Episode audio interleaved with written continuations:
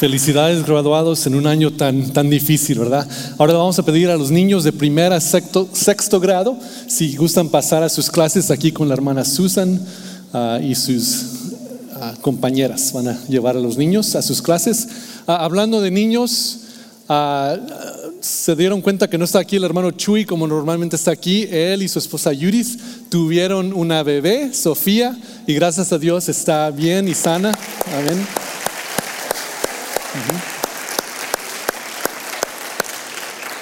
Así que cuando vean a, Chuy y a Judith le dan sus felicidades, ¿verdad?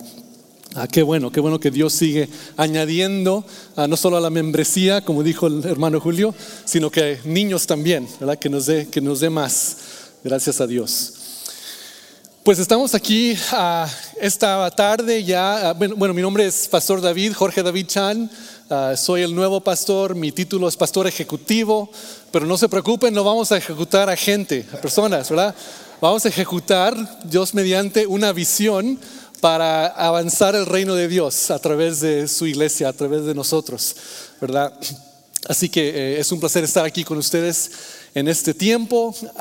estamos en una pequeña serie, una miniserie que vamos a concluir hoy. Eh, hemos visto algunos, hemos repasado unos salmos y hoy es el cuarto salmo que vamos a, repasar con el énfasis estos, estas cuatro semanas en la restauración. Y hemos visto que el proceso de restauración requiere sabiduría, requiere lamento, requiere revelación y una parte más que veremos hoy, la gratitud. Ah, pero hagamos la pregunta, hermanos. Hablamos mucho de la restauración, es una palabra que posiblemente leamos en la Biblia, pero ¿qué significa en realidad la restauración? Bueno, el diccionario nos dice lo siguiente, ahí lo ven en la pantalla. La restauración es reparación o arreglo de los desperfectos de una obra de arte, un edificio u otra cosa.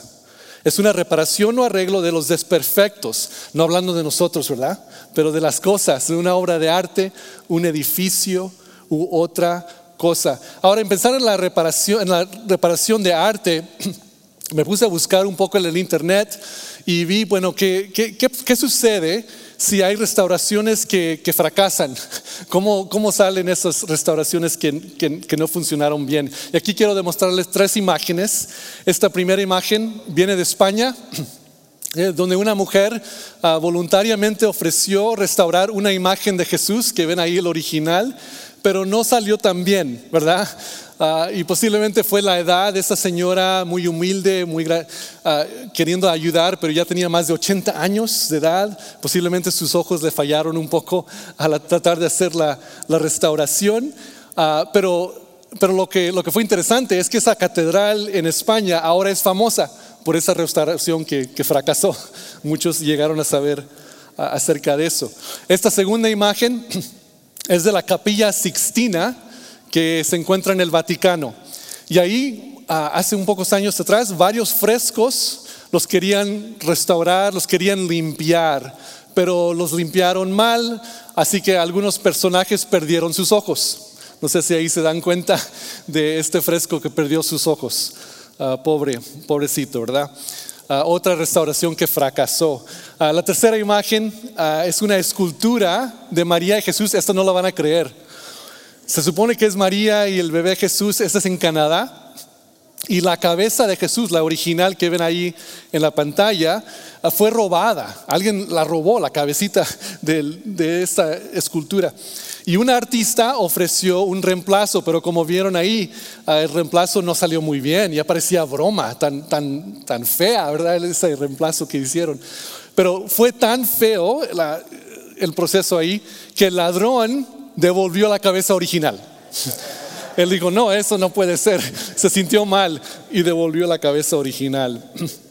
Bueno, ah, hermano, hermana, ah, lo que dice la definición de restauración es cierto para nosotros.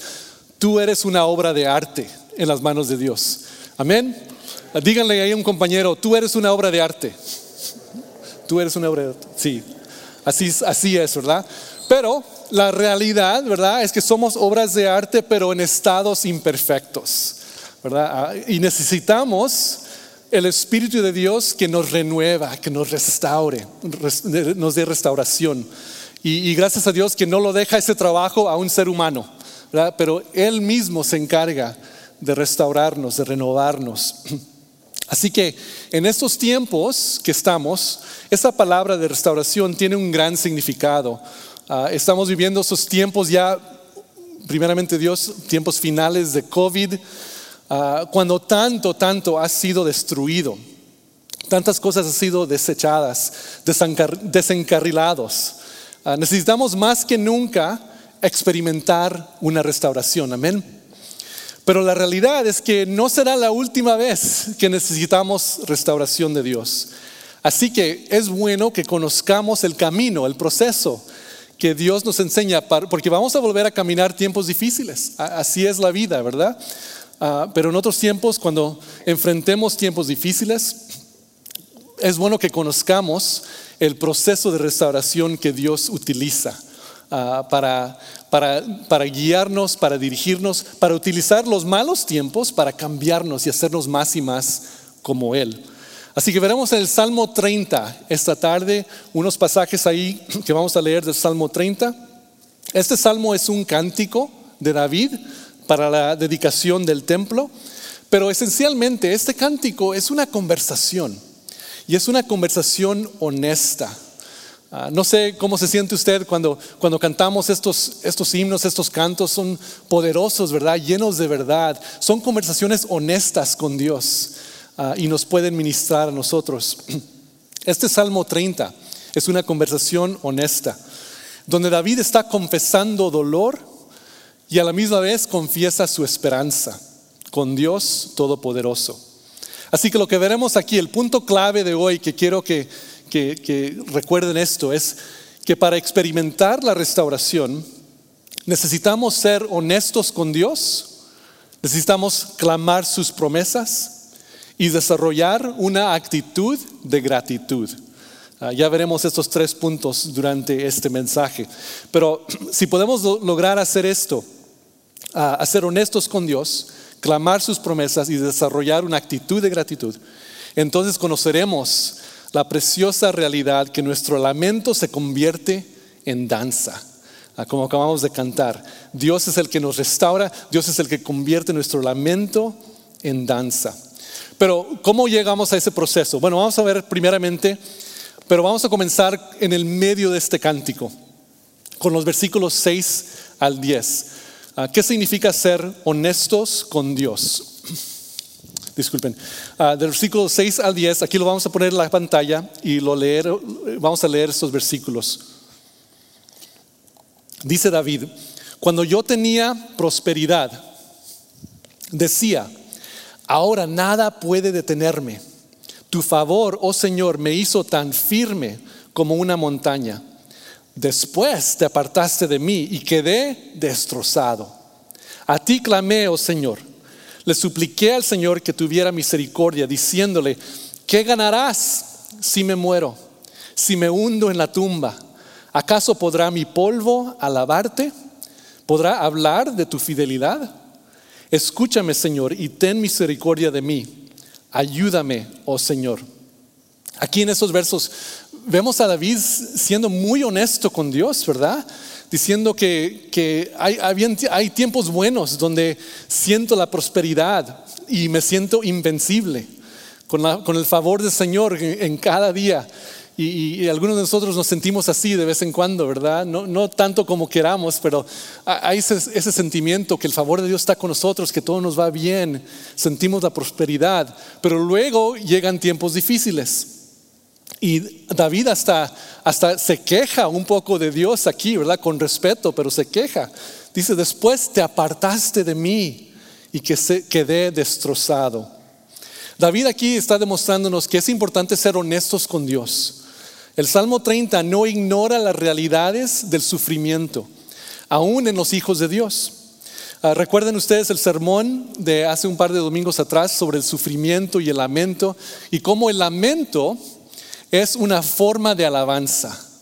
Así que aquí iniciamos hoy en este salmo y vemos también que el lamento en este salmo es un buen ejemplo ah, que nos tiene, que tiene sus raíces en el, en el lamento y termina dando fruto de alabanza. Así que hermano, hermana, ¿cuándo fue la última vez que, que le has traído a Dios tus problemas honestamente? Ah, aún con tus quejas, está bien, no puedes ofender a Dios con tu honestidad.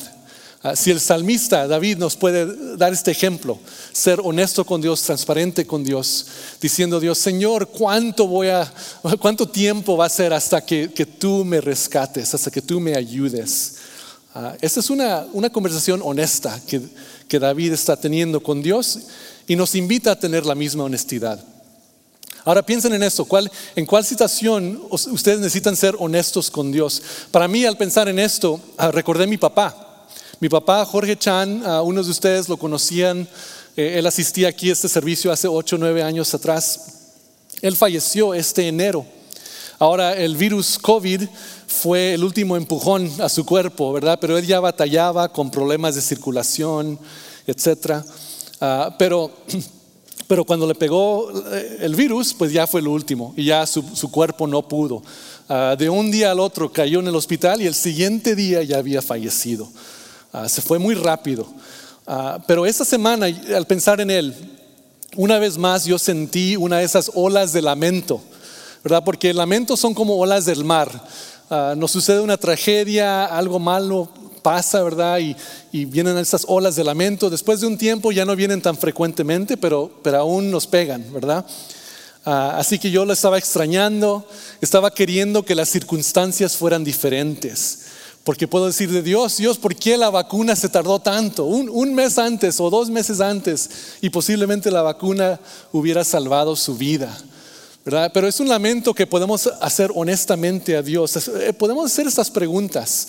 Ah, Dios no se ofende en estas preguntas, porque al hacer la pregunta estamos también diciendo, pero tú, Dios, tú tienes toda sabiduría y en ti confío. Ah, le puedo hacer estas preguntas a Dios y aunque no tenga respuestas, lo que puedo hacer es estar 100% seguro de que mi lamento se convertirá en danza. Porque nos dice la Biblia, la promesa de Dios, que nos veremos otra vez. Mi papá y yo, o algunos que ustedes posiblemente han, han, perdido, pero, pero son, eh, han muerto en Cristo. La Biblia nos dice que estaremos juntos por toda la eternidad y celebraremos. Jesucristo mismo dijo que Él iba a construirnos una, un hogar celestial y luego Él regresará para llevarnos a ese hogar. Así que puedo tener un lamento y a la misma vez tener la confianza en la promesa de Dios. Qué esperanza tan grande tenemos, ¿verdad? En las promesas de Dios. Como nos dice aquí el Salmo 30, versículo 5. Dice, pues su ira dura solo un instante pero su favor perdura toda una vida. El llanto podrá durar toda la noche, pero con la mañana llega la alegría. Amén, ¿verdad? ¿En cuál situación te encuentras? Donde estás en, medio de la noche, la noche que se siente muy larga, ¿verdad? Donde te sientes que, que Dios está lejos, o donde esa noche se siente totalmente oscura e interminable. Ah, posiblemente cada persona tenga una situación diferente, ¿verdad? Pero, pero la promesa que tenemos es que el llanto dura la noche, pero en la mañana llegará la alegría. Ah, Dios nos restaurará. Así que el primer paso es ser honestos con Dios, ¿verdad? Dejar esos lamentos delante del trono de Dios pero el segundo paso, en esos momentos de lamento, en esos momentos donde, esas situaciones donde sentimos que Dios está lejos, ¿qué, qué hacemos? Bueno, el segundo paso es lo que vemos en versos 1 al 3. Y el punto aquí es clamar sus promesas. ¿verdad? Ser honesto con Dios y ahora clama sus promesas. Mira el, el versículo 1 al 3. Te exaltaré, Señor, porque me rescataste. No permitiste que mis enemigos triunfaran sobre mí. Oh Señor mi Dios, clamé a ti por ayuda y me devolviste la salud. Me levantaste de la tumba, oh Señor. Me libraste de caer en la fosa de la muerte. Aquí vemos a David clamar tres promesas de Dios, tres promesas que para él ya eran realidades, pero para nosotros cuando estamos en ese punto de, lamento, en ese punto de sufrimiento, son promesas que podemos clamar. Ah, pero ¿qué significa el clamar? Ya que hicimos una definición de restauración, hagamos una definición aquí del clamar, porque nos dice algo interesante. El clamar es pedir o requerir una cosa con vehemencia o desesperación. Ah, ¿Cuántos usan la palabra vehemencia? no la utilizamos mucho, ¿verdad? Pero esa desesperación. Y aquí vemos que, que, David clama con desesperación, con vehemencia. Ah, ¿qué, ¿Qué Dios tan grande tenemos, verdad? Que no puede ser ofendido por nuestra honestidad y podemos clamar con vehemencia y desesperación. Pero ¿qué estamos clamando? Estamos clamando sus promesas, ¿verdad? Ahí está la clave. No solo clamamos lo que queremos, ¿verdad? Lo que me, lo que, lo que me quiere, lo que yo quiero para, para mí mismo, pero clamamos sus promesas. Hay que recordar y reclamar. Ah, lo, que, lo que vemos aquí es que tres cosas que, que David clama, ¿verdad? Que él exalta a Dios porque lo rescató, porque lo sanó y porque lo levantó. Tres cosas, tres obras de Dios en su vida que podemos clamar como promesas para nosotros también. Dice David, te exaltaré porque me rescataste, me sanaste, me hiciste revivir. Y luego en el versículo 11, que no lo tenemos ahí, pero si lo puede leer después, dice, convertiste mi lamento en danza. Esas son declaraciones reales y promesas fijas. Así que, ¿cuáles de esas promesas necesitas hoy? ¿Cuál promesa necesitas? ¿Necesitas que el Señor te rescate de algo? Puedes decir como David, yo clamo esa promesa, Señor, que tú me puedes rescatar en tu tiempo y como sea tu voluntad. Necesitas que Dios te sane, el sanador. Necesitas que Dios te haga revivir de cierta manera, como acabamos de cantar, ¿verdad? Que, que Él convierte la tumba en un jardín, que Él toma lo viejo y lo hace nuevo. Ah, un canto que tuvimos en inglés eh, dice que el libertador está en casa. Ah, nuestro Dios es un libertador y está presente. ¿De qué necesitas? ¿En, dónde necesitas una libertad? Ah, Dios está aquí para, para rescatar, para sanar, para hacernos revivir, para convertir nuestro lamento en danza. Posiblemente no sabes la respuesta, pero puedes decir, Dios, yo clamo en tu promesa que en la mañana convertirás mi lamento en danza. Así que somos honestos con Dios, clamamos sus promesas. Y la tercera cosa que vemos aquí, versículos 11 al 12, es desarrollamos una actitud de gratitud. ¿Verdad? Porque es, es, una cosa decir, bueno, pastor, yo he estado clamando la promesa de Dios ya por años y, y todavía no, no llega la mañana, no llega mi alegría. Pero a lo mejor nos falta un paso más, ¿verdad? No solo es ser honesto, no solo es clamar, sino es desarrollar mientras esperamos en la promesa de Dios desarrollar una actitud de gratitud, que es lo que David nos enseña aquí. Él dice, tú cambiaste mi, mi duelo en alegre danza, me quitaste la ropa de luto y me vestiste de alegría. ¿Para qué? Para que yo cante alabanzas y no me quede callado. Oh Señor mi Dios, por siempre te daré gracias. Siempre daré gracias. Siempre daré gracias.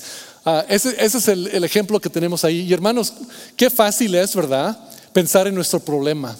Nuestro problema se, hace lo, más gigante en nuestra vida. ¿verdad? Pero si tomamos un momento para reflejar, reflexionar y decir, bueno, pero ¿qué bendiciones tengo? Y empezamos a anotar nuestras bendiciones, ¿verdad?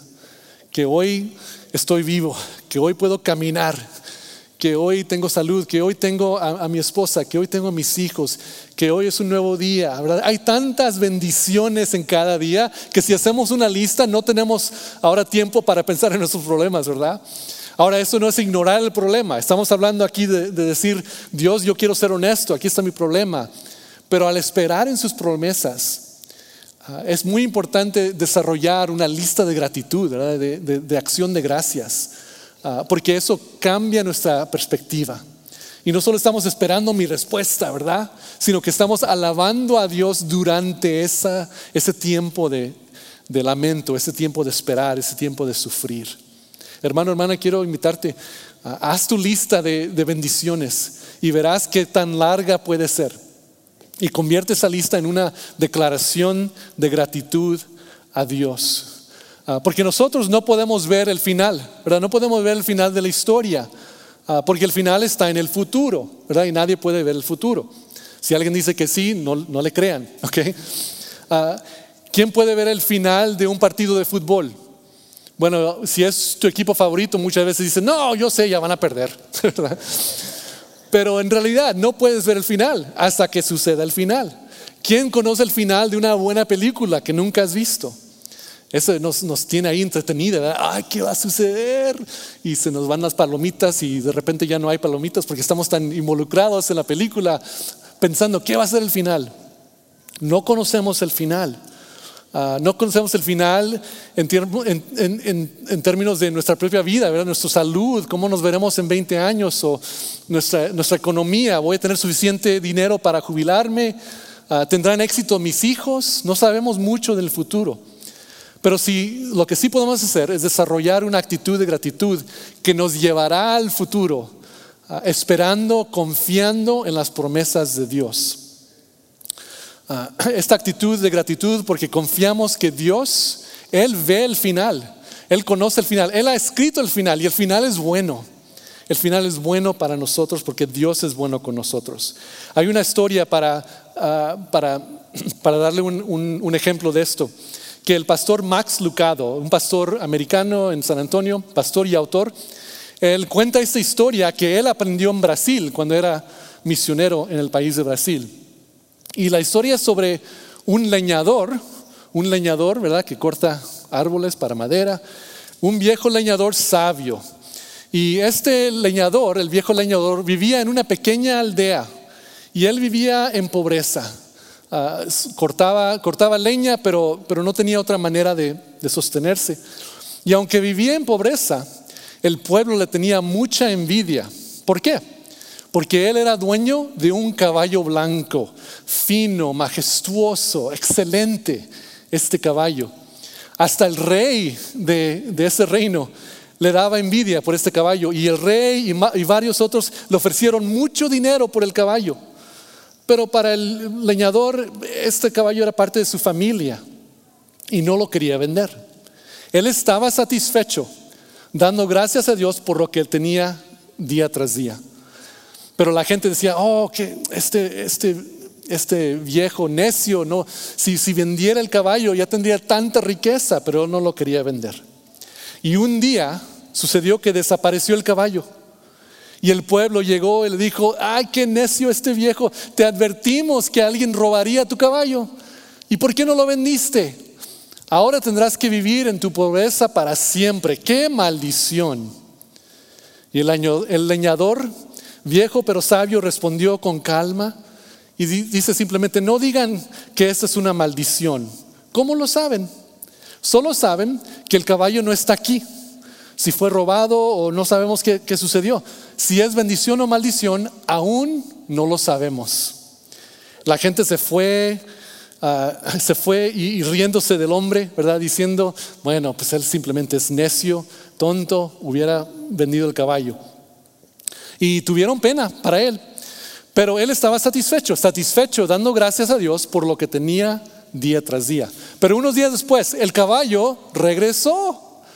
No había sido robado, sino que se había escapado con un grupo de otros caballos salvajes y regresó, pero no regresó solo, regresó con una docena de esos caballos salvajes y se metieron al corral del leñador. Qué buen caballo, ¿verdad? Se, trajo a otros amigos. Ahora, ¿qué, hizo el pueblo? El pueblo regresó y le aplaudieron al viejo, ¿verdad? Diciendo, en verdad no fue maldición, sino fue bendición, porque ahora tienes doce veces más de lo que habías perdido. Pero el leñador sabio dijo una vez más, no sabemos si esta es una bendición o una maldición. Solo sabemos que mi caballo regresó y con él doce más. No sabemos nada más. Solo vemos un capítulo, no sabemos el fin. No juzguen muy temprano. Pero en silencio la gente se burlaron de él, pero por lo menos ya podrían ver un futuro mejor para este hombre. Pero él seguía satisfecho, dando gracias a Dios por lo que tenía día por día. Unos días después, el único hijo del leñador, estaba domesticando los caballos salvajes y uno de ellos lo tumbó y quebró su pierna. Ahora llegó la gente y ¿qué dijeron? Pobre anciano, ahora en realidad fue una maldición, ¿verdad? Porque su único hijo ahora no puede ayudarte en tu vejez y ahora serás más pobre que nunca. Y el hombre, el leñador otra vez dijo, ustedes están obsesionados con juzgar, con querer juzgar. No sabemos si esto fue una bendición o maldición. Solo sabemos que mi hijo se quebró su pierna. El resto no lo sabemos. Claro, se burlaron de él y se fueron. Pero él siguió satisfecho, dando gracias a Dios por lo que tenía día por día. ¿Qué piensan que sucedió al siguiente? Aún no se acaba la historia, un poquito, un poquito más. Unos días después, el rey declaró una guerra con otro reino, un reino más fuerte, más poderoso, con un ejército mucho más entrenado, mucho mejor entrenado. Y todos los jóvenes varones fueron reclutados al ejército, todos menos uno, ¿verdad? El hijo del leñador, quien tenía una piedra, piedra, pierna, perdón, pierna quebrada, con lágrimas. A los padres de los otros jóvenes del pueblo vinieron al leñador y le dijeron, estabas en lo cierto. Pensábamos que tu accidente era maldición, pero fue bendición. Por lo menos tú tendrás a tu hijo contigo. Y por última vez, el leñador respondió, es imposible razonar con ustedes. No podemos juzgar, solo Dios sabe. Y él siguió satisfecho, dando gracias a Dios por lo que tenía día por día. Hermanos, esa es una historia que nos, nos puede enseñar, ¿verdad? Que no sabemos lo que sucede el siguiente día, pero lo que sí podemos tener es una actitud de gratitud, ¿verdad? Y darle gracias a Dios por lo que tenemos día tras día, confiando en Él, en su promesa.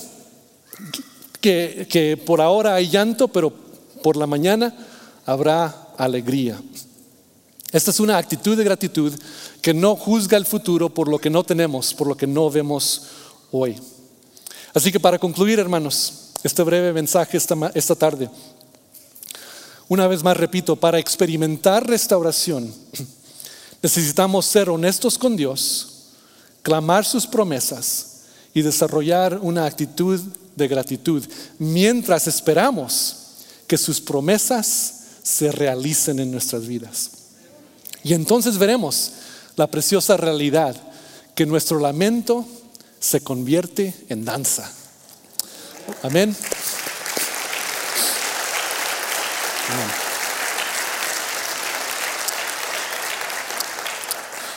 Ah, inclinen sus rostros, hermanos, y oremos. Ah, bendito Dios, te damos gracias porque eres un Dios bendito en realidad. Eres un Dios que conoce el futuro del presente. Eres un Dios que escribe un mejor futuro para nosotros Solo nos pides que confiemos en ti.